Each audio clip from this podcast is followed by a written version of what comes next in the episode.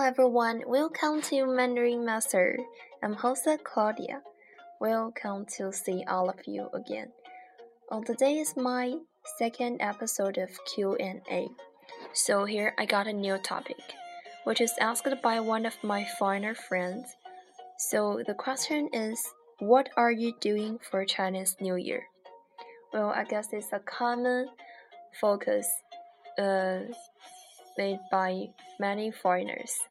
So today I'm to ask you this question. Well, as we all know, another year of fortune is beginning in China.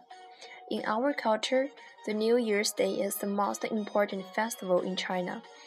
Fireworks pop high in the sky and dragons dance in the streets with thousands of red lanterns glowing the night. All of these are very traditional customs in China passed, through, passed down through the ages. The celebration lasts for 15 magical days, full of family togetherness, delicious food, and good fortune. While Chinese New Year is full of happiness. Well, um, today I want to talk about some brand new way that people celebrate the New Year festival in China.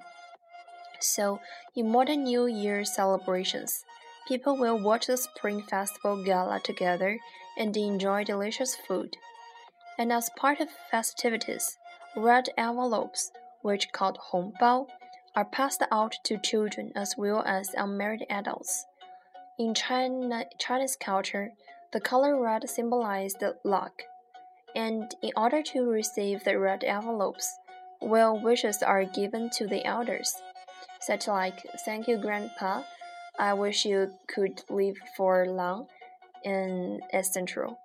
Well, money inside each envelope to bring prosperity and good fortune in the coming year. In recent New Year, a brand new fashion of red envelopes is popular among young people. For example, in a communicated application WeChat, well, it's a sort of uh, software uh, as Facebook.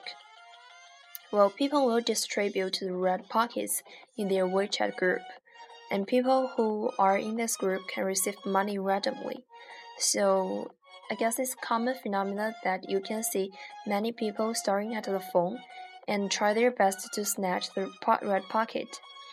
Well, I don't think it is a good behavior because at the time you um starting at your phone, you in your inevitable ignoring your family members. So basically, I do not do it.